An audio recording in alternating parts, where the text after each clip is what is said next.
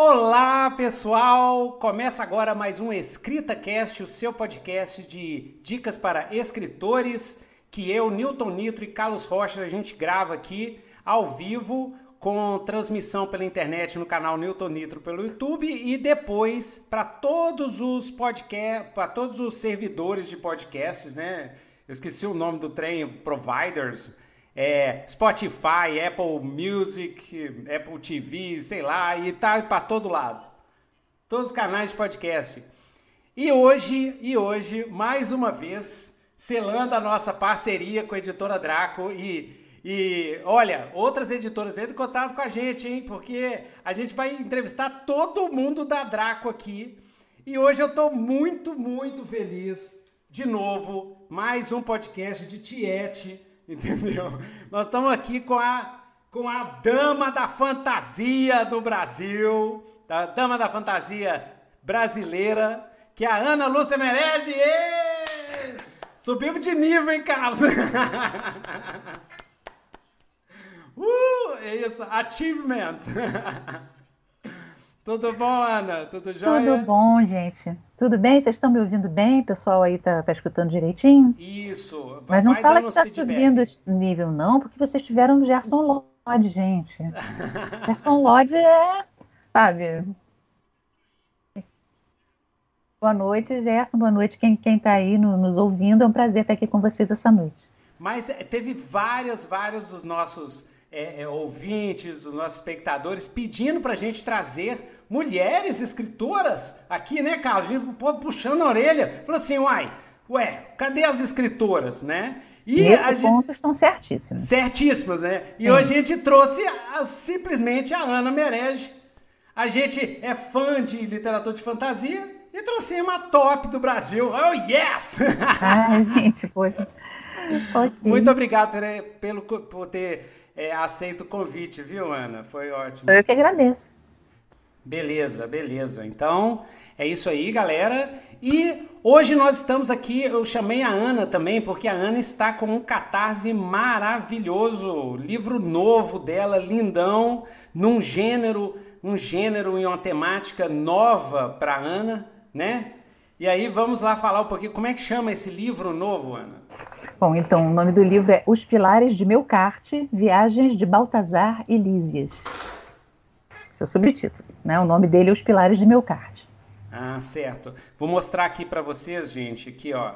É, olha só, é esse aqui, o Catarse. Tem o link aqui embaixo no show notes, tá? É, olha só, Navegando pelos Mares Antigos isso. Nossa, a capa ficou linda, hein? Olha que cores É, mostra, mostra a capa. Dá uma descida aí para mostrar a capa. Aqui, ó. Aqui, ó.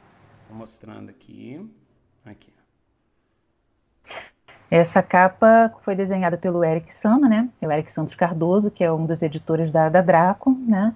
E é bem interessante, assim, eu achei a capa super linda, né? Porque ela lembra justamente a Idade Antiga. A gente tem aquela ideia do, das estátuas brancas, né? Ou então daqueles vasos que eram só preto e laranja, mas na verdade o mundo antigo ele era muito colorido, os afrescos, as roupas das pessoas, as próprias estátuas, né, que hoje são brancas porque foram perdendo a cor, mas elas eram bem coloridas. Então ele usou cores assim muito é, é muito significativas assim para a época, né? E também uma coloração que lembra o Fenício, né? Que é o, o herói da história, que é o Baltazar de Tiro. Na verdade, o anti-herói da história. O anti-herói? Né? Como assim ele é anti-herói? o Baltazar e Ulisses, né, que é o comparsa dele, o, o, o seu companheiro de viagem, eles são os heróis da história, eles são os protagonistas, mas muitas vezes eles têm uma atitude de anti-heróis, né? Eles não são, é, não são aquelas pessoas assim é, ilibadas, vamos dizer, né? Em linguagem de RPG, eles não são é, loucos. eles são meio caóticos, né? É, então, como é então que é esse livro? Ele são várias histórias? São é uma história histórias. só? Como é que é? Hum. Não, é o seguinte: são três contos e duas novelas longas, tá? O total deu 224 páginas. Então, ele é alentado. Tem duas novelas bem longas, né? É, e tem três contos um pouquinho menores. Então, o que, que acontece, né? É, a história começa, o primeiro conto vai estabelecer o que, que vai acontecer a partir daí, qual vai, qual vai ser a dinâmica das histórias, né? E os nossos heróis, que é um capitão fenício, um capitão mercante, que às vezes comete atos de pirataria, e o servo dele, que é um jovem heleno chamado Lísias, eles se apoderam de um artefato mágico, que é uma clepsidra, um relógio d'água, que é ligado ao deus egípcio Tote. E com essa clepsidra, toda vez que eles é, recitam um encanto e passam pelos pilares de Melkart, que vem a, vem a ser o estreito de Gibraltar, né? é como os fenícios chamavam o estreito de Gibraltar e os gregos chamavam de colunas de Hércules. Então, toda vez que eles fazem isso, eles pensam no lugar onde eles querem ir, assim, ou que eles querem encontrar, e eles vão para outro lugar, sempre dentro da antiguidade, pode ser em relação à, época deles, pode ser o passado ou o futuro, só que eles não vão exatamente para o lugar que o Baltazar deseja ir. Quem fala os feitiços é Ulisses, quem fala os encantos é Ulisses, é a pessoa que consegue recitar, né? E ele acaba sempre levando o Baltazar para um lugar onde o Baltazar não estava querendo ir, porque o Baltazar tem um objetivo, né? E que ele, que ele fica perseguindo, e as viagens são para tentar chegar nesse objetivo. Mas assim, eles vão parar em quatro lugares diferentes, né? Eles vão parar num local da, da, da, Magna Grécia, onde eles participam de uma Dionísia, que é uma festa, é, um festival né, de Dionisos, onde eles se envolvem lá com um grupo que faz comédia. Então é bem estilo comédia grega, né? Não, não é escrito como se fosse uma peça, mas é estilo comédia grega e tal, e é uma história bem interessante, assim, tem, você, você emerge realmente na, na, cultura deles lá, tem um elemento fantástico, né? Tem a parte assim. Depois eles vão para Tartessos, né? E aí é uma história que dentro de uma civilização sobre a qual existem muitas hipóteses diferentes, então a gente cria uma história ali para Tartessos. Eles vão para Jerusalém, para o deserto de Jerusalém, e depois eles vão para Creta do rei Minos. E eles também, para eles, é como se fossem lendas, né? Eles próprios, né, sendo pessoas da antiguidade, mas eles estão, eles começam no século IV a.C. Então, uma história que você, é, né, as histórias de Teseu e tal, eles já conheciam aquilo como um mito, né, como uma, uma lenda, uma história antiga, uma narrativa antiga, de repente eles vão se encaixar. Mas, assim, eu não quero dar a impressão que eu estou fazendo recontos da história exatamente como ela é na uhum. mitologia. Não é o caso, tá? A gente coloca elementos que vêm dessa narrativa dentro de uma ambientação que eu fiz muito bem pesquisada, podem crer para cada conto ter uma pesquisa extensa, mas a minha ideia não é ficar atrelada nem a, a narrativa antiga, tá? E nem a, a questão assim histórica estrita. Então a gente faz, a gente faz às vezes alusão a coisas mais contemporâneas, a produções mais contemporâneas, né? Eu uso licenças poéticas, né? Eu me permito usar a imaginação e eu recrio, inclusive, criaturas fantásticas, tá? O minotauro que eles encontram lá não é o minotauro que você espera encontrar, né? E as coisas não saem exatamente como deveriam sair. Então a ideia é que eu realmente estou escrevendo umas histórias originais de fantasia, inspiradas em mitologia, inspiradas em épicos, tá? Ambientadas na antiguidade. Mas assim, o foco aqui é fantasia. É uhum. dentro dos parâmetros da fantasia que eu vou trabalhar e não com, com, com o compromisso de recontar a história exatamente. Quem tenta fazer isso? O Lísias escutou a história do Teseu e do Minotauro, então ele espera que o Teseu se comporte assim, que a Ariadne se comporte assado, que o Minotauro seja desse jeito, né? Mas nem sempre as coisas são como o Lísias pensa que serão. Então, é dentro, dentro daquele Legal. clima, né? De. Me, não sei porquê, mas me lembrou um pouco as Mil e Uma Noites, né? Aquelas uhum. narrativas que, que têm uma gigantesca liberdade poética, porque o que importa uhum. é cativar, seduzir, provocar emoções uhum. no público. Exatamente. Né? Como, é, é, Ana, como que veio a, a, a, ideia de fazer esse livro? Teve algum antecedente? Você já vinha trabalhando algum conto, esses personagens anteriormente? Ou como é que foi assim a história para chegar nesse, nesse livro?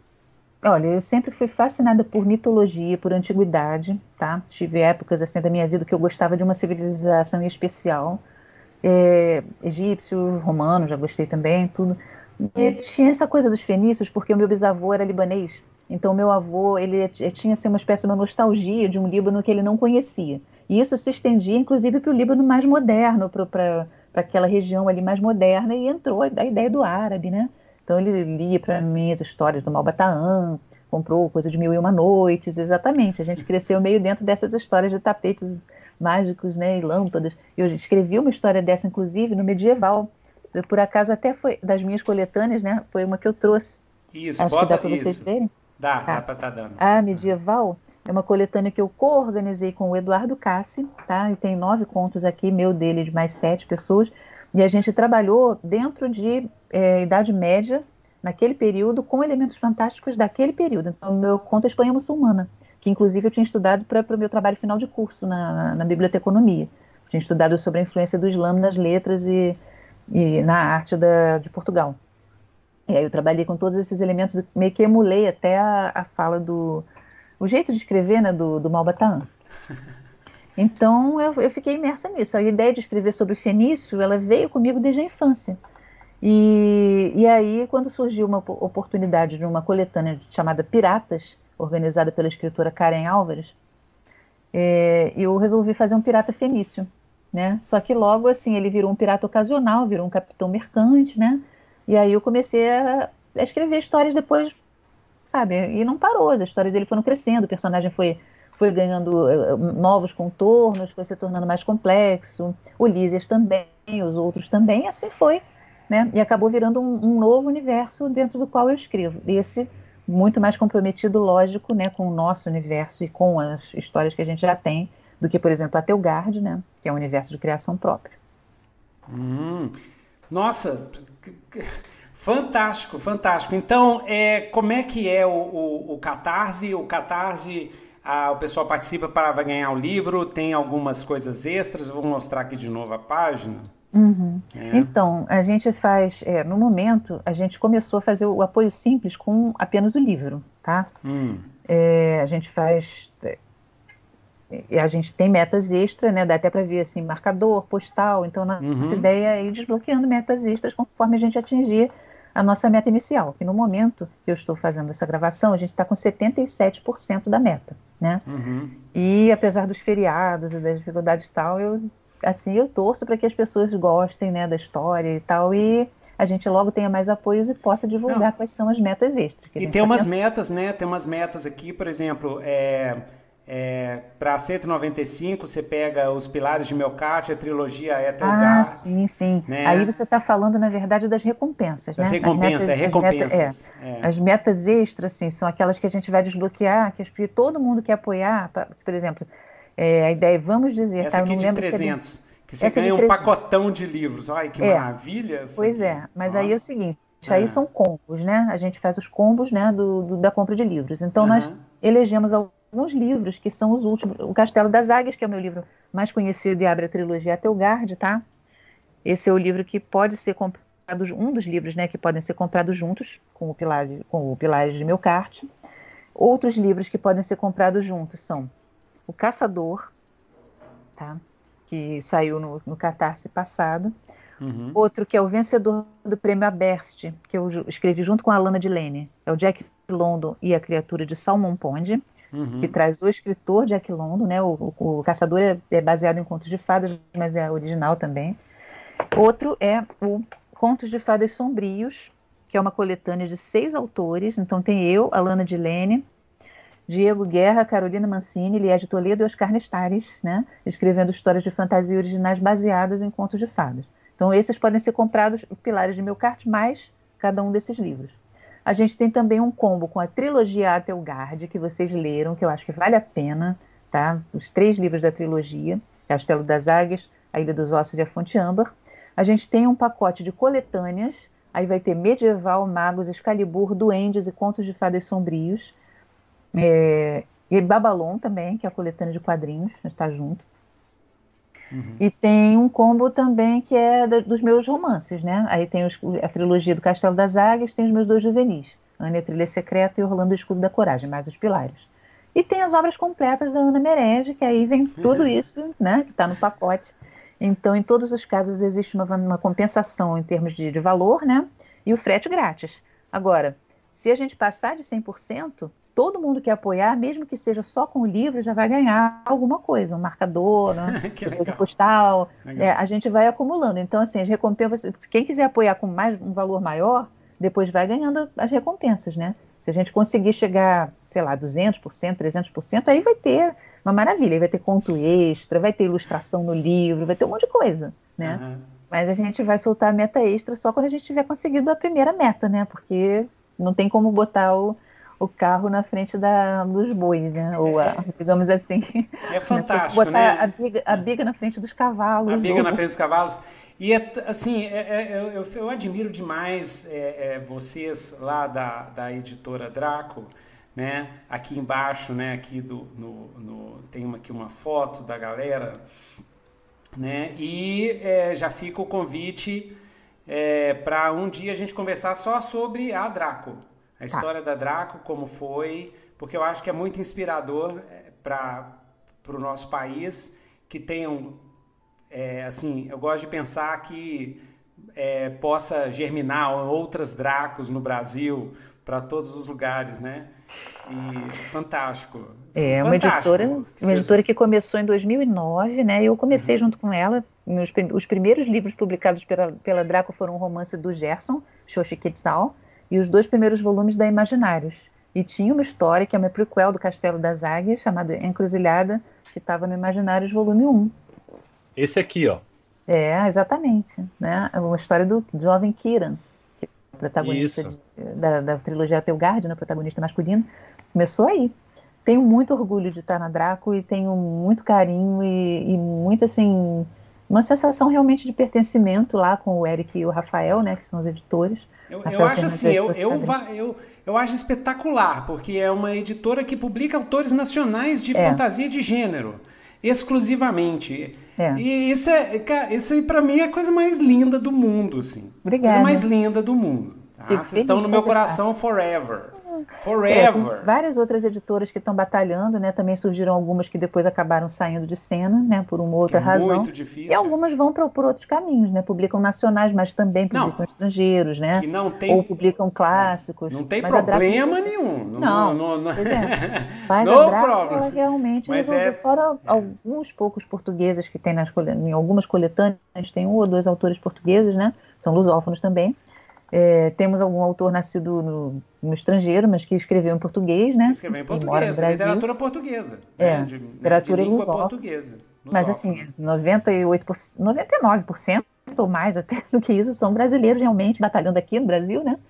E assim, a gente fica muito feliz de poder estar tá, tá ocupando esse espaço, dando esse espaço para autores, inclusive autores novos, né? A gente para criar uma tradição, né? Eu, eu, é, eu converso muito com o Carlos isso. A gente, a gente aqui é, por um lado é muito difícil, por outro lado é até excitante, que a gente é como se fosse é, é pessoal da fronteira, né? Conquistando, uhum. né? O, é, criando uma tradição que a gente não tem tradição de literatura. A gente tem, quer dizer, é mentira, né? A gente tem literatura de gênero desde que o Brasil começou, né? Porque uhum. é, quando eu falo para a galera que o Machado de Assis tem contos de horror maravilhosos, pessoal fala assim, hã? Hã? Hã? E tem. Então todo mundo escreveu Conde de Horror. Eu, eu, lembro um dia que eu vi a Raquel o, de Queiroz, próprio... uma ficção científica da Raquel de Queiroz. Sim, da Diná Silveira de Queiroz. Diná Silveira de né? Queiroz, é. é. A gente tem contos assim, é, autores assim que fizeram umas coisas incríveis, realmente. É. Tem, tem até uma coletânea organizada pelo Romeu Martins para Darkseid chamada Medo Imortal que ele coloca histórias de, de terror e de horror de acadêmicos uhum. da Academia Brasileira de Letras e outros autores tem, brasileiros. Tem um conto de crime, de literatura de gênero de crime da Clarice Lispector. O pessoal tem que ler, tá lá no todos os contos. Sim. É fantástico. O, o, fantástico. Aquele livro organizado pelo Roberto Souza Causo, Sim. Os melhores contos brasileiros de é. ficção científica. Sim. Tem um do Machado de Assis lá que ele considera como, né? O Imortal, né? É, é uma, tem, tem uma pegada assim, também, que você né? pode As academias de Sião também é considerado. Sim, é. Sim. Só que a gente nunca, a gente nunca, a gente teve momentos de, de, de literatura de, de, especulação que criou uma certa tradição e depois some. Aqui no Brasil é assim, aí abre, aí desaparece, aí passa um tempo sem quase nada, é, depois vem. E Mas acho que agora muita a gente, gente tem... né? Muita gente que estava no. Que, que, fazia mesmo na época do fanzine, o pessoal do, da década na de raça, 1980, é. 90, dos anos 2000, né? Tá, tá aparecendo agora, publicando contos, publicando romances, estão aparecendo é, revistas também virtuais, né? Muito. E muitas coletâneas também, né? Além dos romances. Agora você tem outras possibilidades de publicação, né? Mas a gente gosta do bom diário livro físico, né? E os nossos livros são tem umas capas assim lindíssimas, né? Lindíssimas, então, lindíssimas. quem levar os pilares de meu kart vai levar uma senhora capa para casa. E, né? e, um cheiro muito bom. Eu reconheço a editora pelo cheiro do livro. Incrível. Tá vendo, Eric? Se você escutar, olha só, Eric e Rafael, nós somos cheirosos. Olha que aqui, ó, mais é. um aqui, ó. É. Isso, olha só que maravilha. Isso, tá o Caçador está é. num combo. O Caçador é uma história que eu escrevi, a primeira versão dela em 1995. Olha como eu sou velha, né? Depois ele foi publicado independente, depois ele saiu para uma editora. Eu sou mais velho que todo mundo aqui. Depois ele saiu para uma editora de paradidático e agora ele saiu pela Draco, né? reescrito, claro, né, retrabalhado. E é um conto de fantasia original, né, que trabalha com o universo dos contos de fadas. Que eu também já publiquei um livrinho, assim, bem introdutório sobre contos de fadas, né. E é, o conto de fadas sombrias, é, ele revisita alguns... Parece que foi né? combinado, né, mas não foi.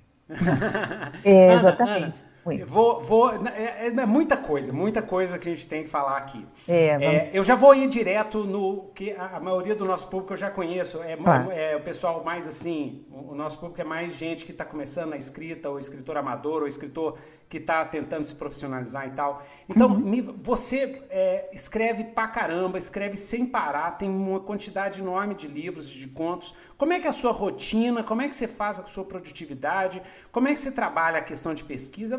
Fala como é que é o seu o seu métier? Ah, bom, olha, eu trabalho na Biblioteca Nacional, né? Nesses dois anos eu fiquei trabalhando de casa, agora a gente voltou, mas para o regime híbrido. Mas durante esse tempo todo, antes da pandemia, eu trabalhava diariamente na Biblioteca Nacional. Então eu tinha uma rotina muito de, de escrever na barca, escrever e ler né, na barca, assim, às vezes quando eu ia almoçar sozinha. Na barca. Você escreve, você escreve, você escreve na eu moro em Niterói, eu moro em Niterói. É, é uma escrita aquática. Verdade? Mas, é, eu, morei, eu morei quatro anos em Niterói, eu conheci o RPG em Niterói. Sem Niterói não teria o tio Nito do RPG. Eu morei em Icaraí, eu do lado do Rio Cricket. Ainda existe? Eu, moro, eu acho que sim, eu moro na ah. Gavião Peixoto. É, é uma rua conhecida também aqui. Que, e, nossa, em frente ao campo de São Bento. Só que eu, eu, morei de 82 a 86. Você morava nessa época lá também? É Não, morava no Rio, sou carioca. Ah, ah, bom. Nossa, mas imagina se a gente tivesse esbarrado e assim, uai, é, eu comecei a frequentar Niterói em, em 88, quando eu conheci meu marido. Oi? Ah, que legal. Uma coisa que a gente tem em comum descobrir. E a gente é, escre já escreveu coisas em meio de transporte. Eu escrevi um livro quase inteiro dentro do ônibus. Tá um dos meus. Não, eu, eu gosto de aproveitar meu tempo, né? Você escreve então, num caderninho, assim, eu escrevo com frequência num caderninho, à mão, tá? Deixa eu ver até se tem algum por aqui. Ai, mostra. Adoro.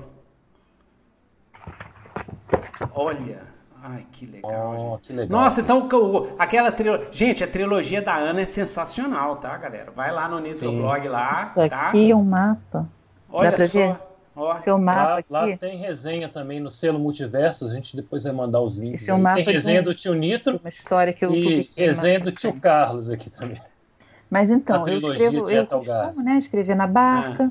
ler também, às vezes na barca. Atualmente eu leio muito no, no Kindle, né? mas às vezes eu levo o livro também. É, depois tem partes que eu finalizo, quando eu vou, vou, escrevendo assim, às vezes eu já continuo escrevendo no computador e tal. Mas a minha rotina, até depois que eu comecei a botar a internet, botei a internet no celular, né, uso dados móveis, aquela coisa toda, ficou um pouco caótico, né? É, ficou um pouco misturado assim com, com o uso de redes sociais. Às vezes eu estou escrevendo, mas ao mesmo tempo eu quero fazer um post, eu quero, quero divulgar alguma coisa. Então acabou ficando caótico, então eu tenho que criar para mim momentos de escrita. Eu costumo passar um dia, geralmente é sábado, tá? Agora que eu estou em campanha no Catarse, não, mas normalmente no sábado eu, eu fico offline. Por conta.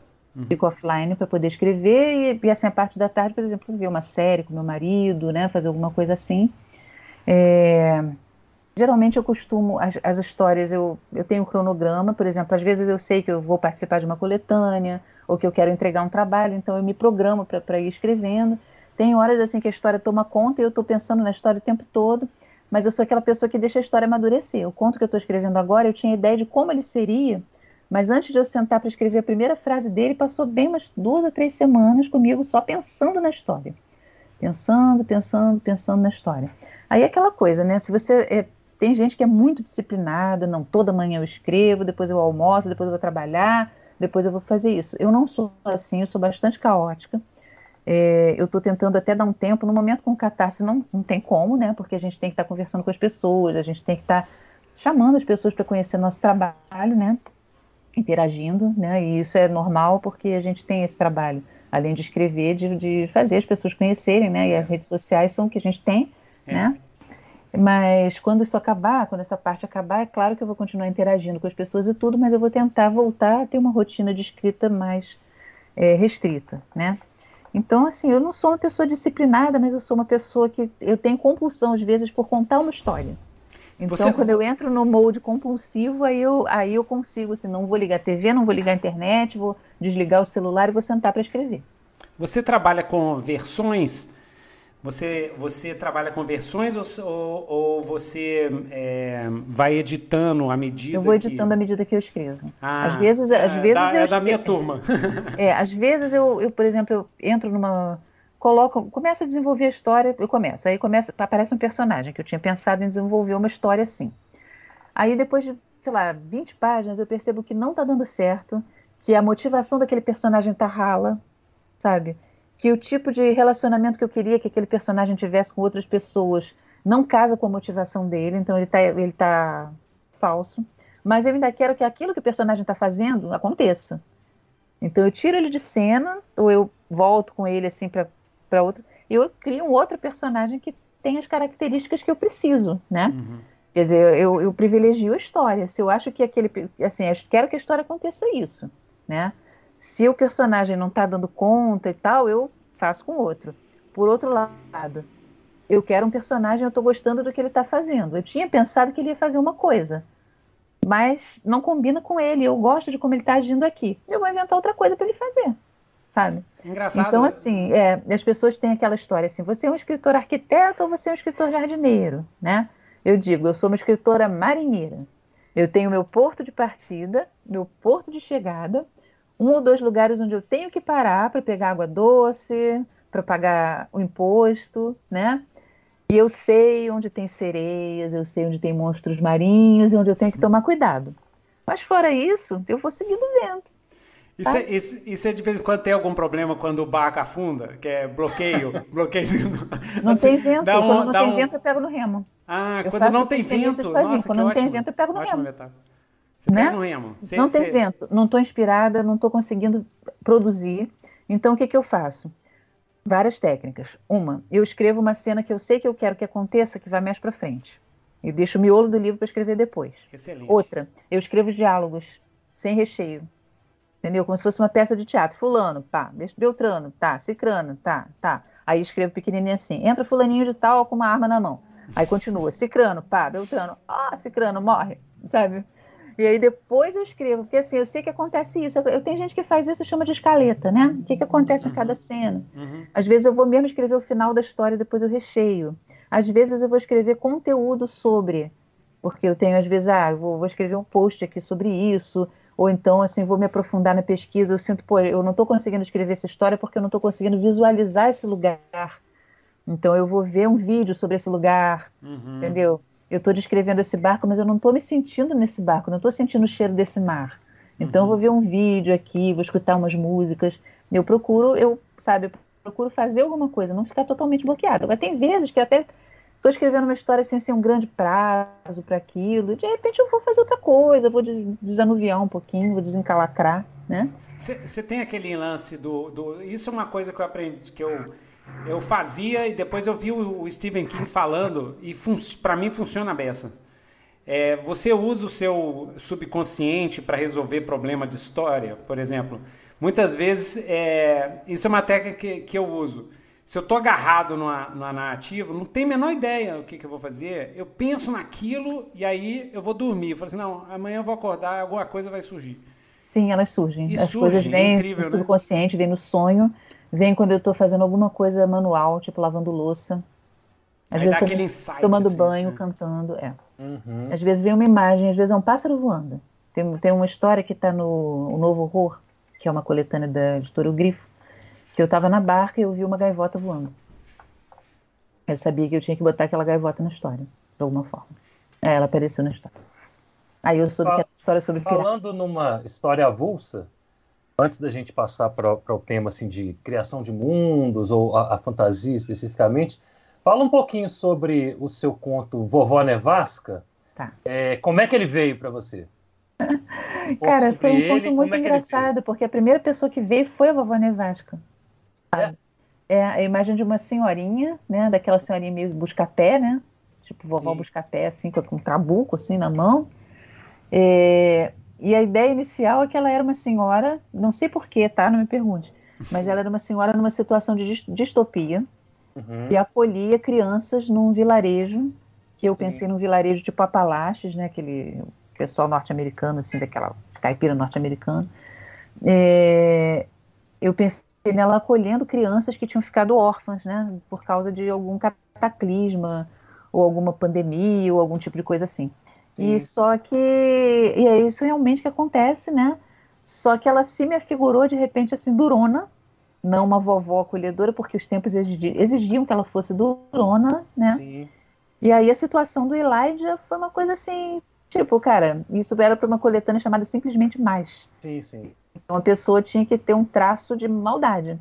Eu não vejo ela como má, eu vejo ela como uma, uma sobrevivente que fez o que precisava fazer. Mas sim, duas sim. pessoas me disseram que a, a, não esperavam de mim uma coisa tão dura, Uhum. É, ficaram muito assustadas, muito assim, chocadas que eu tivesse escrito, menos até a cena da vovó, mas a cena do Elijah com o, com o sujeito, Sim. né? Sim. Mas era uma coisa muito normal de acontecer nessa situação, com um cara Sim. aquele, um rapazinho, né? E, e, teve gente que falou, eu sonhei com aquela velha. De onde você tirou aquela velha? Eu falei, aquela velha sou eu. Quando a gente chegar à próxima pandemia, eu vou pegar meu trabuco e vou sair por aí recolhendo todo mundo de filho de filho de não vacinado. Né? Tá certo. Com essa citação, eu, eu sei que você é uma fã do Gustave Flaubert, né? Uhum. Quando é... eu adoro essa, essa citação. Quando me perguntam assim, nossa, mas como é que você pode criar essa personagem? Assim, porque eu falo, essa personagem sou eu, né? Semoir, né? Que a, a Madame Bovary uhum. Semoir, né? Um dos uhum. meus livros favoritos de todos os tempos. Adoro, adoro Madame Bovary. Meu Deus do céu, acho que eu li umas 30 vezes. Porque é, a, merda aquela... vai ficar. Nossa senhora, aquela prosa. Ai, meu Deus. Mas vamos lá. É, criação de mundos, né, Carlos? Qual é, Isso. Vamos começar esse tema aqui pro pessoal. Por quê? Por quê? Por quê? Porque a Ana tem essa trilogia maravilhosa e esse mundo, né, do Atelgard que vai se formando à medida que a gente vai lendo a trilogia. Hum. Então, o que que você tem? É, quais que, o que que você? Eu gosto de uma pergunta assim. O que que você gostaria de saber antes de ter encarado uma trilogia ou criado uma um, um mundo de fantasia que poderia te, ter te ajudado lá no começo? Coisas que você aprendeu com a experiência. Olha, eu aprendi que, que eu ia ter que me conformar de reescrever muita coisa. Que os, os, romances longos, eles têm, eles têm uma coisa que facilita, que é o fato de você até poder embelezar um pouco mais, colocar mais cenas e mais personagens. Eu adoro botar até os meus contos normalmente tem muito personagem. É difícil um conto meu que tem um ou dois só, tá? A grande maioria dos meus contos tem muito personagem. De, tipo assim, tem, estão num barco, estão num exército, alguma coisa. Tem, tem sempre muita gente. E, e num romance é mais fácil de você usar essas coisas e você realmente gastar tempo com ambientação, com, com cenas de, digamos assim, de recheio, com é, alívios cômicos, com, com tudo isso, né? Por outro lado, é muito fácil você criar barriga né? Você criar partes assim da história que depois você vai ter que cortar, ou você vai se desfazer por completo, ou você vai ter que enxugar, né? E eu me aprendi facilmente a, a compreender que também as histórias às vezes se ramificam, né? E um personagem que parece interessante, ele não precisa contar toda a história dele naquele conto, naquele romance. Depois ele pode ter uma história própria, né?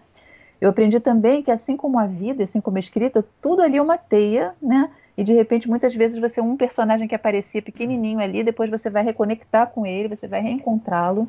Então eu aprendi muito a revisitar os meus personagens, né? Aprendi a ouvir também o que os leitores tinham a dizer, perceber o que não funcionava e aquilo que eu queria manter como essência da história, mesmo que para alguns leitores não funcionasse, né? Quer dizer, o que realmente eu achei que não, a maioria dos leitores falou ou um leitor falou com muita propriedade eu preciso rever, porque não ficou tão bom, poderia ficar melhor, né? Ou coisas que eventualmente vários apontaram como algo que não funcionou, mas eu tenho que perceber que não funcionou para eles, porque eles esperavam uhum. algo diferente ou porque eles gostam de coisa diferente, uhum. né? Uhum. Então eu tive que aprender que né, separar né, esses feedbacks, né? É, tá? Porque com o que eu já tinha escrito antes, eu não tinha tanto contato com os meus leitores, né? O Castelo, da, apesar de já ter escrito livros antes, mas eles tinham ficaram num público mais restrito. No caso do Caçador, ele foi publicado por uma editora de paradidáticos, então ele foi lido por muitos jovens, mas os jovens não, não vinham até mim. Eu nunca conversei com uma turma que adotou o Caçador antes da, da edição da, da Draco, né? Ou minto, não. Eu conversei com uma turma que adotou a edição independente, a primeira edição. Uhum. Mas que adotou da Franco Editora, eu nunca conversei. Foram adotados na Bahia, em outros lugares assim, eu não, eu não, não falei com eles. Eu, mas eu falei com os leitores do Castelo das Águias. Né? E falava com eles nas redes sociais também. E via resenhas deles. Coisas que eu não via do caçador e nem do outro. Então teve pessoas que apontaram coisas que até faziam sentido, que poderiam ter ficado melhores. Eu espero ter corrigido nos livros seguintes, né? E teve pessoas que apontaram, às vezes de forma até deselegante, coisas que elas acharam ruins, mas que eu achei que podiam melhorar. Talvez até podiam, mas o que elas estavam reclamando é que elas não tinham gostado de alguma coisa, não tinha funcionado para elas, uhum. né? A base delas era a sua opinião, a sua experiência e a sua expectativa. Então eu meio que aprendi a separar o trigo do joio. Uma coisa que eu não aprendi foi engolir sapo, tá? Então eu quero deixar um recado assim, para quem faz crítica. Todas as pessoas que estão fazendo aqui são extremamente elegantes quando fazem alguma crítica e são embasadas, tá? Mas, assim, é, leitor, o escritor ele tem que saber ouvir crítica. Ele tem que aceitar uma crítica. Uhum. Ele tem que aceitar críticas duras às vezes, uhum. tá? Mas ele não tem que engolir Ele não é. tem que aceitar. É, não, é ofensa, ofensa, né? É, ataques pessoais, essas coisas assim. Eu não respondo, tá? É. É, Mas eu é. acho que a gente não tem que aceitar esse tipo de coisa. Que a pessoa chega e fale, olha, não gostei, não funcionou para mim, tal coisa podia ser melhor, eu aceito. E às vezes até eu concordo. Uhum. Sabe? Muita coisa que eu escrevi que, e que eu continuo escrevendo poderia ser melhor. Uhum. Né? Ou eventualmente, assim, eu fiz, mas assim, lógico que eu sempre faço o melhor que eu posso, mas eventualmente eu queria atingir um, um público né? E não conseguir atingir, digamos assim, o leitor médio dentro daquele público-alvo, né? Uhum. Mas eu sempre tento fazer o meu melhor, é. né? E, e tem que acreditar na própria visão acredito, artística, vejo, né? Tá? Eu acredito, é. eu vejo os meus personagens, eu caminho com eles, eu vejo as paisagens que eles veem, eu navego e eu tenho, felizmente, né, para minha sorte, para minha felicidade, eu tenho muitos leitores de todas as idades, de todos os livros que falam: eu me senti dentro da cena. Eu consegui uhum. ver aquela batalha, eu consegui navegar naquele, naquele barco, com eu consegui ver o Baltazar, eu sonhei com a vovó Nevasca, sabe? Sim, eu tenho é muitos, bom. né? Eu sou Ô, muito grata que eu consegui. Né? Uma, uma, da, uma das características da sua escrita, que é algo difícil de fazer, tá? É você, eu sinto que você segura a sua habilidade é, é, é, você contém o que você consegue fazer com a linguagem em prol de uma clareza, de, um, de, uma, de uma linguagem clara. Porque é, e isso é difícil, é, é uma tentação para o escritor. Assim, é, eu falo por mim, né? Para gente que, que lê muito, que gosta de prosa e tal, a gente tem, de vez em quando vem aquela coisa assim, ah, vamos dar uma, né? Vamos dar uma uma poetizada, vamos dar um não sei o que e tal. Mas eu sinto, eu senti essa maturidade na sua escrita que você segura a onda. Obrigada. Então você usa o necessário ali. Sim. Entendeu?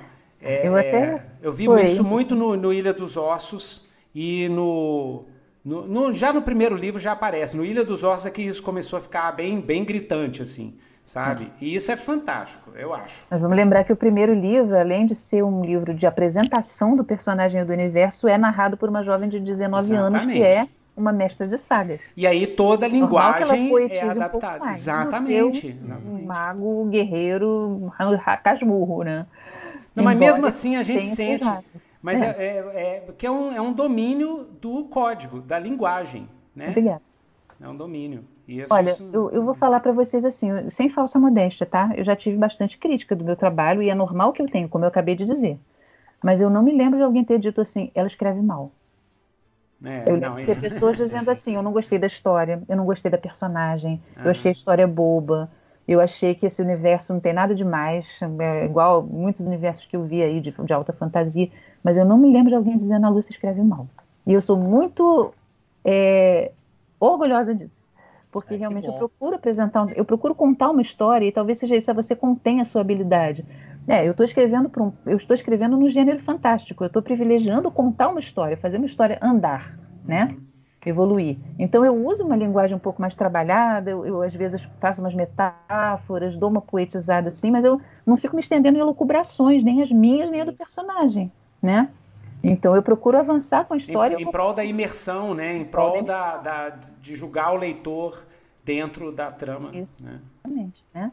A, ah, gente, a ah. ideia é aventura mesmo. Meu trabalho é com aventura, fantasia e contação de história. É isso que eu faço. Me, me fala um pouco do. Na, quando estava no seu processo de criação para chegar. Eu não sei né, se você já visualizou que ia escrever uma trilogia, mas esses elementos principais que havia ali, é, os magos, a questão das águias, né, aquela questão do, do, do, vamos dizer assim, entre aspas, um monopólio ali pelo uso daquela tecnologia, vamos dizer assim, aquela uhum. forma de, de, de, utilizar os animais como um recurso bélico, né? Uhum. É, vários elementos que tem ali, né? Da, da a própria questão de é, é, é, tem os humanos, tem os elfos, mas como é que é a relação deles? Como é que esses elementos vieram? Houve inspiração em outros? É, veio assim de alguma outra. Eu, eu lembro assim que pelo mapa, né? É, até o momento também que veio o mapa, eu estou falando aqui vários elementos, mas você traz aí uma. está pegando a ideia da, da, desses elementos que vieram a se juntar para formar a história e o universo, né? Assim, é, é a gênese do mundo, né? Assim, uhum. de, é, eu lembrei muito de Terra-Mar, né? É, da, da eu... Olha, foi uma, uma, uma menção feliz, né? Porque se você pensar, às vezes eu falo assim, é uma escola de magia, mas eu falo para as pessoas, quando eu estou, por exemplo, no stand da Draco, assim, ou, ou, de um evento aqui, mostro, mas é bem diferente da do Harry Potter.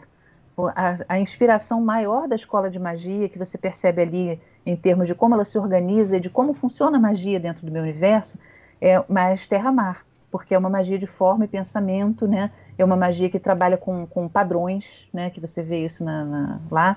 Uhum. E tem a magia da forma e pensamento que eu estudava quando eu era adolescente, que eu lia teosofia, né, essas coisas. Sim. As próprias cores das torres são as cores do, do, dos sete raios do, do, pensamento. Então você tem a, a, torre violeta, que é dos artistas, por exemplo. Você tem artistas que, né, que, que são performáticos e tal, que Sim. são mais ilusionistas, e você tem o pessoal que já é mais ritualístico, tem os alquimistas, né?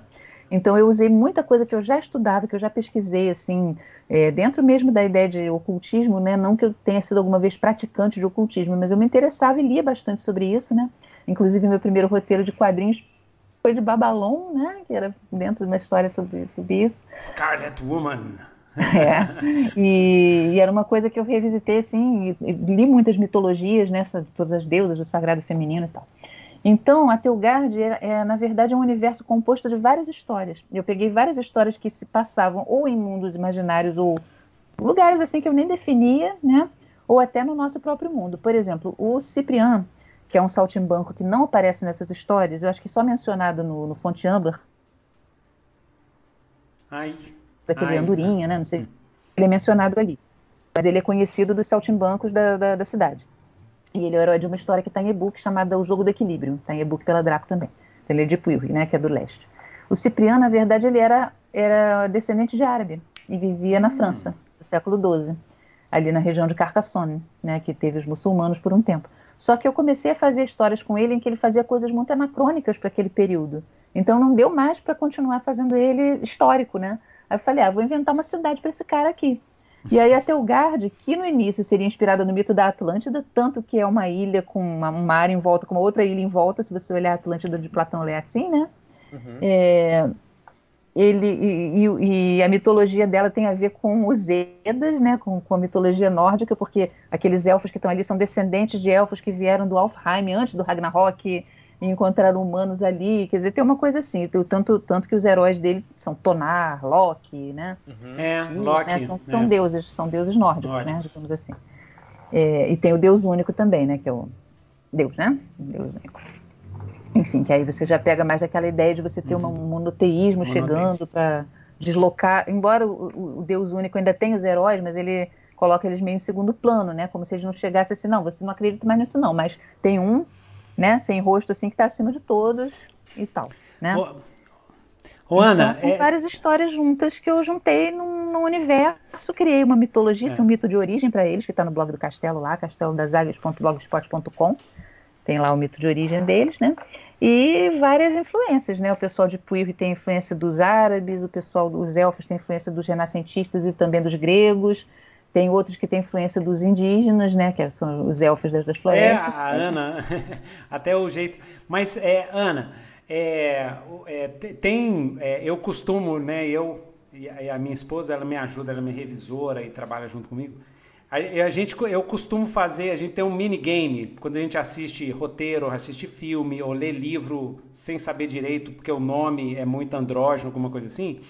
A gente tenta ver se existe diferença, aquela famosa discussão da écriture, né, escrita feminina, escrita masculina e tal e tudo.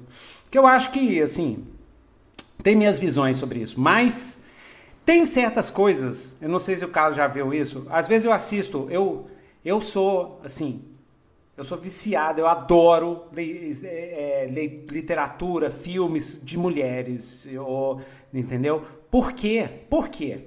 Porque eu sempre noto, às vezes eu estou assistindo um filme, ultimamente tem tido muita diretora e roteirista de horror. Uhum. Eu, eu sou alucinado com horror, eu assisto tudo, de filme bom, médio, ruim, tudo. E eu sempre tô vendo um filme de horror, saiu um novo aí, chama Fresh, que eu recomendo vocês assistirem, galera assistir. É sobre canibalismo, mas é muito bom. Dirigido e escrito por mulheres.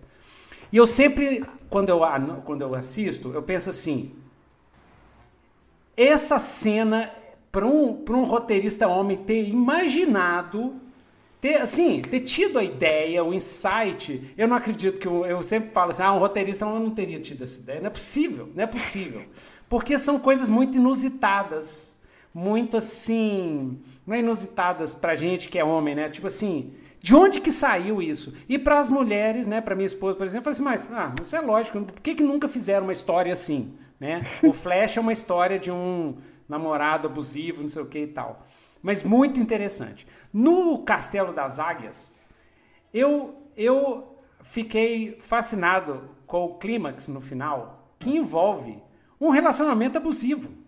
Tem magia no meio e tal, mas aquilo eu achei, aquilo eu achei tão assim, wow, that's, isso é incrível, tipo assim.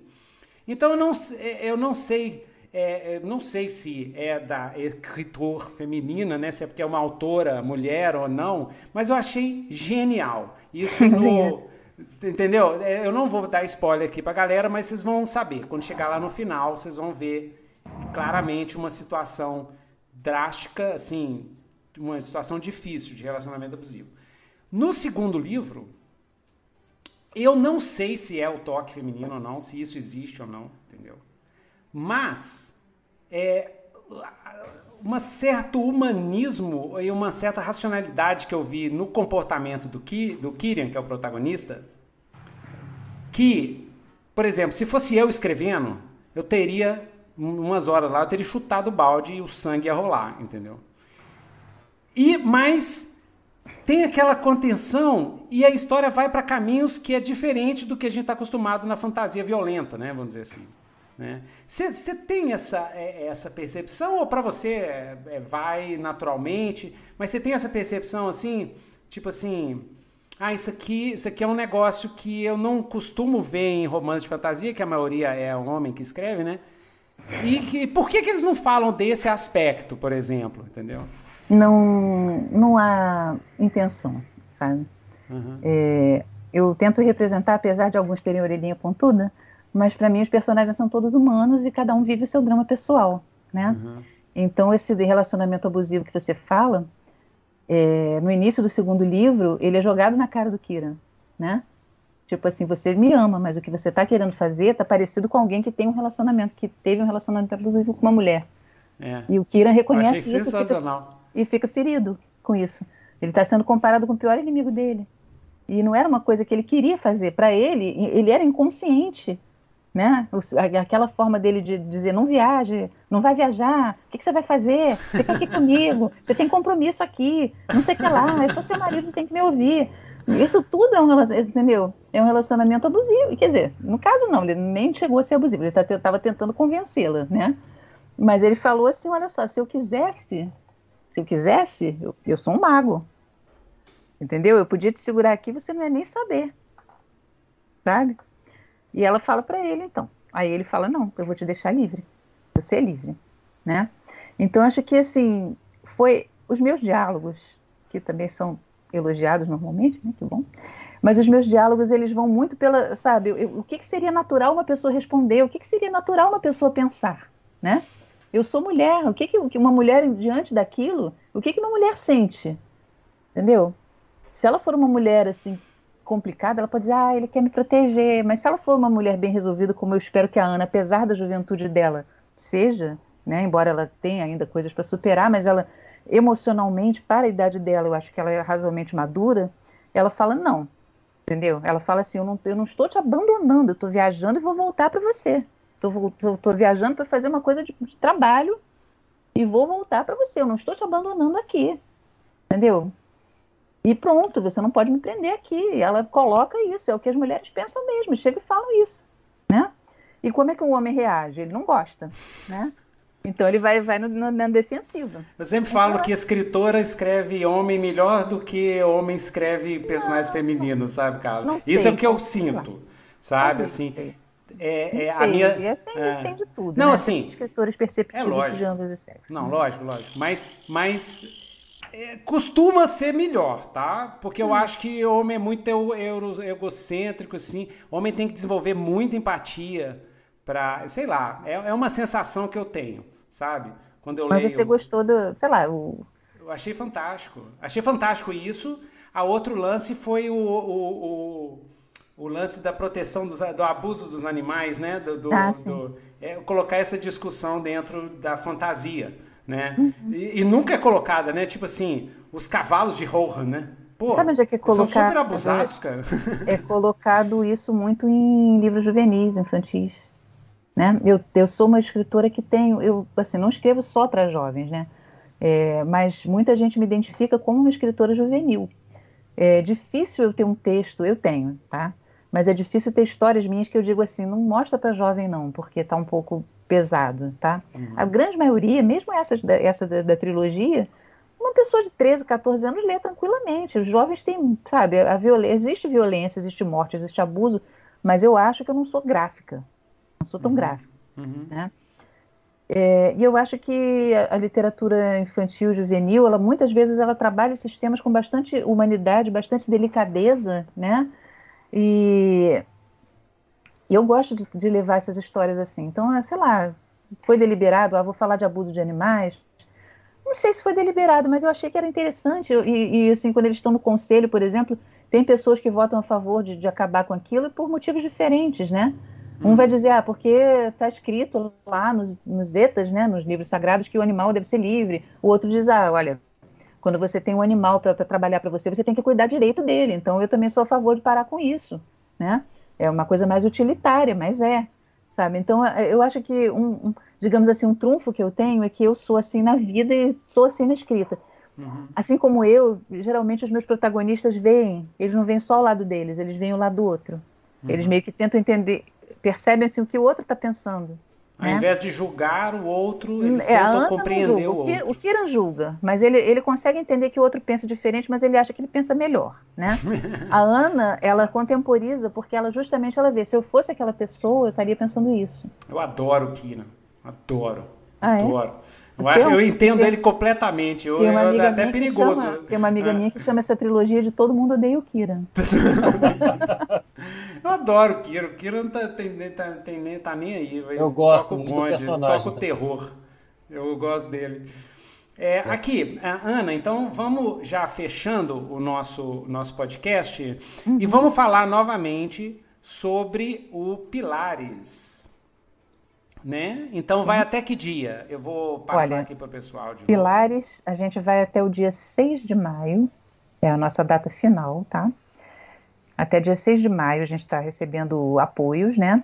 E eu espero que os apoios apareçam, porque logo a gente vai ter metas extra, né? E acho que vai tornar, assim, bem mais interessante, né? Não, não, estou dizendo que o livro só não seja interessante ou os combos, eles são, tá? Mas é claro que você pagando o mesmo valor e recebendo um marcador, um postal, tendo um livro mais bacana, assim, é interessante. Todo mundo que apoiou já vai receber as metas extras conforme elas entrarem. Então, né, quem puder realmente apoiar, né, ou quem já apoiou e puder indicar para os amigos, sabe? O que eu falo mesmo no videozinho, dá uma olhadinha no vídeo, tá? Eu vou falar um pouquinho lá dos, do, das influências. Às vezes, pô, você tem um amigo que gosta de mitologia, tem outro que gostou de ver Fúria de Titãs, né? Gente que gosta de ler sobre é, civilizações antigas, arqueologia, essas coisas assim, de repente vão curtir, tá? Porque esses aspectos do mundo antigo, eles são bem trabalhados, a gente faz citações ali à Ilíada, a gente faz citações ao mito grego, a gente esmiuça realmente a comédia grega, então eu acho que está bem bacana, né? Então até o dia 6 de maio a gente vai estar é, tá recebendo apoios, tá? No dia 4 de maio nós vamos ter uma live com o querido professor Alexander Meirelles da Silva no Fantástico Cursos, tá? E a gente vai hum. conversar um pouco mais sobre a literatura de fantasia ambientada na antiguidade. Onde que vai ser a live? Vai ser no canal Fantástico Cursos no dia 4 de maio. Aqui no YouTube. Quarta-feira no, no YouTube, tá? Uhum. Eu não sei se no, entre, né, no meio, nesse meio tempo vai ter mais alguma live, algum movimento assim. Pode ser que sim, tá? Mas é, a gente vai ter essa live também. Mas assim, eu espero até lá. A gente já está tá nas metas extras, né? Já, já ter levado o nosso barco bem além dos pilares de meu kart, né? Ter passado assim da nossa meta final, né? E eu peço realmente, pessoal, dá uma olhada, tá? Quem ainda não tem as nossas coletâneas, acho que vale a pena. Essa trilogia que nós citamos, né? Se vocês gostam de alta fantasia, né? uma fantasia mais tradicional naqueles moldes tolkienianos com bastante influência de Ursula Le Guin, né? com, com uma escrita mais mainstream, assim, puxando para narrativa tradicional, eu acho que vocês vão gostar também, né? Desses livros também, teve gente que apoiou só o Caçador ou só o Jack London, né? Então dá para apoiar com outro livro, ou pegar o Conto de Fadas Sombrios, né? Ou o pacote de coletâneas, ou mesmo as obras completas, quem sabe, né? Então fica aqui o meu recado, né? Visitem lá a página catarse.me barra pilares, tá? E espero que vocês gostem e curtam e apoiem. Beleza. Olha, eu, eu, já apoiei, estou na expectativa aqui, ainda mais depois de escutar aqui mais detalhes a respeito da obra. Hum. Me despertou mais a curiosidade. Estou doido para que seja apoiado logo e para receber o meu, hein? Gente, de, deixa eu. É, é, eu também, antes da gente fechar, vamos dar uma olhadinha aqui nas mensagens aqui. Muito obrigado a todo mundo que participou. Ah, é, e... Le... ah. Nesse meio tempo, eu queria ah. convidar vocês para ir agora para o canal, assim agora não, assim que a gente encerrar, né, se despedir, para o canal do Eduardo Cassi, aqui no YouTube também, o nome do canal é Eduardo Cassi, tá? Que é o, o meu co-organizador aqui de medieval e autor também de fantasia sombria e fantasia ambientada no período da Idade Média, que ele vai conversar com um especialista em batalhas medievais. Então ele deve estar começando agora às 21 horas e daqui a pouco eu tô lá também na audiência dele, Eduardo Cássio. Tô colocando o link aqui no chat, galera. Já eu acho que vai valer super a pena para quem gosta de, dessa parte de guerras e batalhas medievais conversar com, com um especialista lá. Mas visita o catarse.meu barra pilates também, tá, gente? Isso, isso. Ó, é, é, muito obrigado a todo mundo que veio aqui. Lélio sempre, sempre presente. Valeu, Lélio. É, elegante, muito obrigado pela presença. Fantástico Cursos, deu a passada aqui. Gerson, valeu. Lilian Abrão, muito obrigado. É, deixa eu ver aqui. Eduardo Cassi também veio aqui. Rony Lopes. Luiz Felipe Vasquez. Deixa eu ver se tem alguma pergunta aqui. É, deixa eu ver aqui. Gerson, acho que muitos poucos escritores são totalmente arquitetos ou totalmente jardineiros, depende muito da narrativa. É... Isso, Herbert Williams, reescrita, exatamente. Reescrita é tudo. É reescrevendo, que é, escrever é reescrever. É, escrever é reescrever. É. Você é concorda? Cordão aqui do Escrita Cast. Todo, é, quase todo é. episódio a gente fala isso. Escrever, e não, e você reescreve, você revisa. Se você publica muito tempo depois, você revisa, tá? Tem, tem o conto que foi publicado na, na na Piratas, tá? Aqui tá bem modificado, porque teve um personagem secundário que cresceu muito, então eu tinha que colocar ele melhor na história, porque não tinha como eles fazerem o que fizeram sem saber como ele estava, tá? É. E não, não vamos nos envergonhar. A gente não se envergonha de pensar, a gente não se envergonha de evoluir, então a gente não pode se envergonhar de reescrever. Não é? tem, tem, tem um escritor, eu acho que era o Kurt, eu acho que era o Kurt, né? O Kurt Vonnegut. Vonnegut. Eu sei que tem um que falava assim que livro, é, você nunca para de reescrever. Você, simplesmente você desiste, você, você, não, você para de reescrever e publica. Você publica. Porque se deixar, você vai reescrevendo até. É, mas muitas vezes quando você republica, você, você muda muita muda coisa. Também, muita Todos coisa, mudaram, muitos mudaram. Exatamente. A escrita a gente muda, evolui e também varia, né? O tipo de escrita que você tem no livro nem sempre você tem outro. Verdade. Mara, cheguei no finalzinho, mas cheguei para prestigiar essa autora incrível que é a Ana Lúcia Merege. Querida Valeu. Mara. é, Otávio Aragão, prazer. Ó, oh, Ogan tá aqui também, Eduardo Torres. Lucas Games, Lucas lá do Clube do XP, Otávio Aragão, é, o Olha, eu fico muito feliz e honrada por tanta gente boa ter participado da live. E eu sei que muito mais gente ainda vai também assistir depois, tá? Quero deixar um grande abraço para vocês e agradeço muito, muito, muito pelo apoio, pela força. Em nome da Draco também. A gente é uma editora pequenininha, a gente precisa do boca a boca, a gente precisa do apoio dos amigos, tá? Exatamente. Eu sei que tem gente que não pode apoiar com valores, tá? Mas assim, quem puder, dá Divulga. Se não puder quem, apoiar é, valor, divulga. Podendo ou não podendo, divulga também, por favor, tá? Divulga, divulga, isso aí. Divulga. Vai onde divulgar. eu não posso ir, onde eu não chego, os grupos de WhatsApp de vocês, o pessoal que joga RPG com vocês. Exatamente. É, é, é essa, essa Exatamente. Essa é a nossa proposta, a proposta que eu convidei o Carlos aqui para a gente fazer aqui no canal. Eu tenho um público muito grande que é do RPG então eu, eu tento é, é, é divulgar para o público de RPG coisas que eu sei que eles vão gostar, porque se eu gosto, eles vão gostar. Entendeu? Se o meu público vai gostar, se eu gosto, vocês sabem. Deixa eu aproveitar e fazer uma pergunta então para vocês, tá? A escritora Liege Bácaro Toledo, que joga RPG há muito tempo, participa aqui do Conto de Fadas Sombrios também, ela fez uma vez uma brincadeira, assim, dizendo que como seria se um RPG de Atelgard, né, do hum. Castelo das Águias, é, qual seria o alinhamento do, dos personagens, né? Que alinhamento vocês acham que teriam a Ana e o Kiran? A Ana, a Ana, hum. a Ana é quase lawful good. Ela é, eu não, ela é lawful good, eu acho. Não, mas ela segue uma, uma, uma, uma lei. É, ela ou é chaotic good, ou neutral good, ou lawful good. Uhum. Ela tá no good, totalmente. Tá, ela é good, total. É. Claro. O Kiran, o Kiran, é, um, é o famoso neutral good. Que Sim, é o. Né? Claramente neutral good. Neutral, neutral good? good? Neutral good. Neutral, no, no, mas indo pro true neutral. Ele é neutral eu good, acho, eu, indo eu pro sei, true neutral. Eu acho que o Kira é lawful neutral. Eu acho que o ah, lawful neutral. Você acha que ele, ele tem vai, uma... Ele, ele tem uma, ele vai, uma... É verdade. Ele, ele tem muito. Não dá para falar que ele não é lawful, né?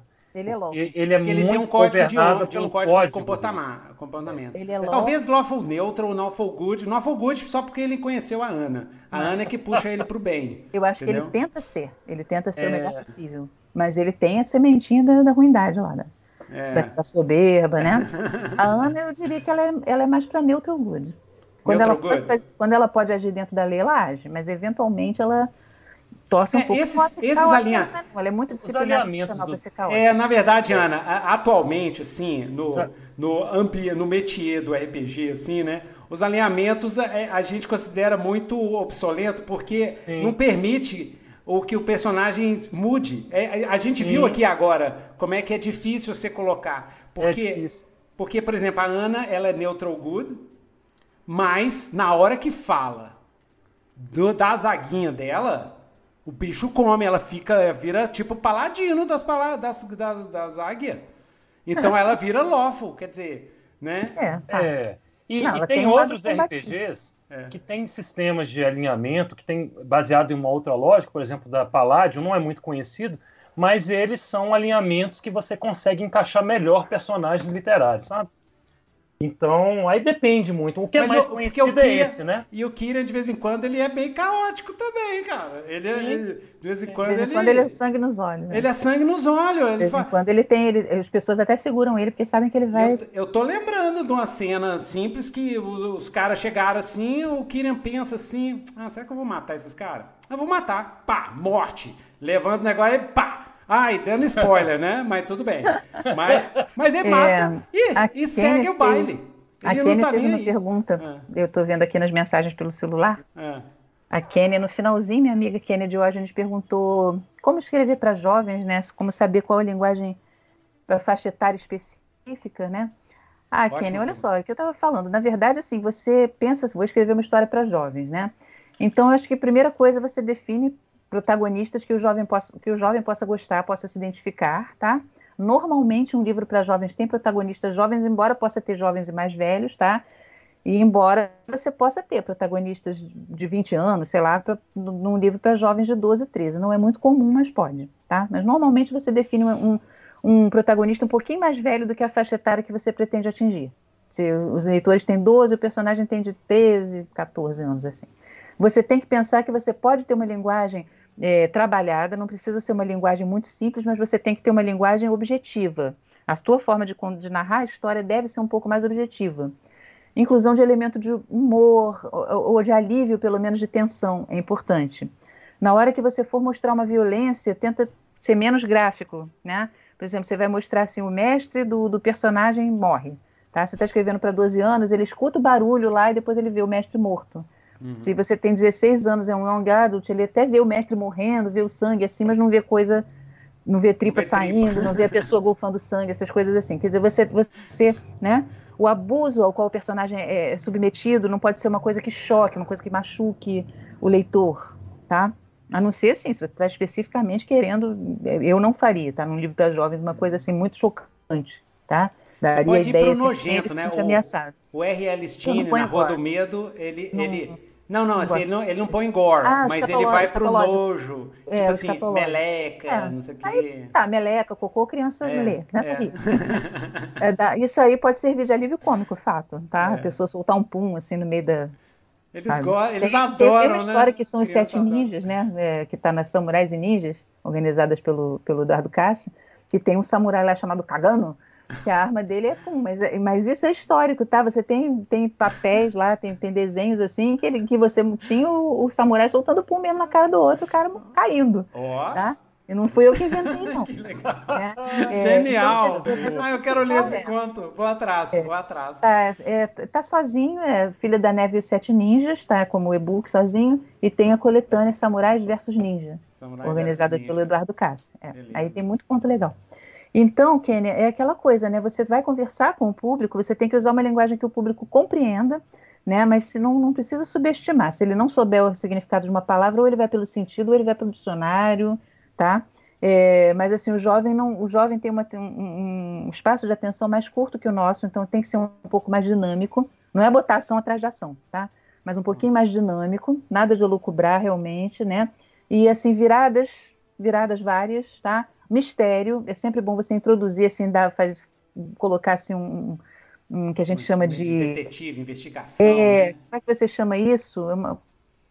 Trama de mistério, né? Não, não é MacGuffin, não. Como é que você chama? É um elemento que aparece assim que a pessoa sente, assim, percebe é, assim, uma coisa pre, é, é, é Pre, em inglês é... a gente fala foreshadowing, né? Foreshadowing. Mas é pre, eu acho que em português a gente fala pre-anunciação. É, Pre-anunciação. Tá? Foreshadow, assim. um mistério, uhum. tá? É alguma coisa que queira fazer ele levar aquela, aquela história adiante, assim.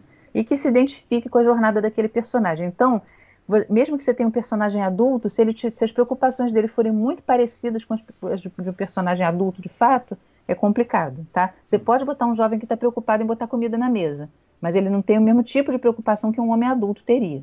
Uhum. Mesmo que ele seja assim, sou mais, tenho 12 anos e tenho três irmãos pequenos e sou eu que tenho que arrumar comida. Mas ele vai se preocupar como irmão, ele não vai se preocupar como pai. O pater, a, a, forma como ele paternaliza vai ser uma forma de irmão, que é diferente da forma de um pai. O tipo e... de defesa que faz, tá? É tipo isso. E é esse exercício, né? É. Esse exercício de empatia, de estudo, é. assistir muito muita entrevista, conversar com jovens da faixa etária que você vai escrever, conversar bastante, é, ver como é que é a vida deles, perguntar como é que é, o que, que você fez hoje, o que, que você gosta. Ler muito, ler ler muito. Ler quem muito. escreve para jovens, né? Quem escreve para jovens. Acho que é uma boa. Ler, é, ler é uma, uma das minhas autoras favoritas, escreve muitos. Eu, assim, como adulto, adoro, mas são livros para jovens. A, a Diana Wynne Jones tem livros excelentes, né? Então, assim, muitos traduzidos aqui. Uhum. Então, ler, ler é, entrar no espírito dessa, da, da, da leitura para jovem. Nossa, gente, é. e a gente tem tanta escritora para criança e juvenil brasileira, assim. Tem, tem demais. Escritor e escritores, né? Escritores Senão eu estou discriminando os escritores, mas porque eu adoro escritor. mas a gente tem tanta gente, tanto gênio, praticamente é fantástico, assim. Que você, Pedro você Bandeira, né? Pedro Nossa Bandeira, senhora, é muita gente, muita gente. É, tem muita Nossa gente nova, né? senhora. né? Só ver o pessoal do. Tem muita gente contemporânea também, muita gente nova, tem. né? Muitos e, autores, excelente. E se eu começar a falar aqui da século XIX, é. aí a gente não vai até amanhã, porque eu sou alucinado é. do século XIX. Tem excelentes literaturas de infanto juvenil século XIX. Tem. Na época onde o pessoal escrevia com elegância. Mas eu ainda escrevo com elegância, olha. Exatamente. Sim. Com certeza, com certeza. Com certeza. Ah, mas você gosta é de isso. literatura do século XIX, não gosta, Ana? Gosto. Né? Você lê lá, né? É, né? Os, os, livros de, muitos livros de aventura que eu gosto muito foram escritos no século XIX, né? É fantástico, né? Fanta, fanta... É, outro dia a, a minha esposa estava relendo o Mob Dick, né? Aí ela vem para mim assim, olha esse parágrafo aqui. Aí a gente foi lendo junto. A coisa totalmente cinematográfica e tal. Século XIX, gente. Tipo assim, não tinha cinema, não tinha nada. E lê, lê. Lê a descrição dos caras, estuda, gente. Estudem os clássicos, é importante. Eu sei que é chato uhum. de ler e tal. O pessoal fala, ah, mas é muito chato de ler. Estuda, vocês vão aprender coisas fantásticas com, a, com essa galera, com, com os velhão lá.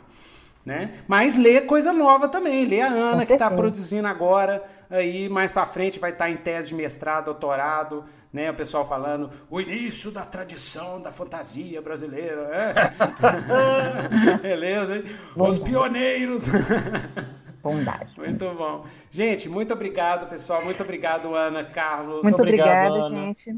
Ó, vão lá agora no blog, no YouTube do Eduardo Cassi, que é o papo Isso, já deve estar rolando, lá. e catarse.me barra pilares.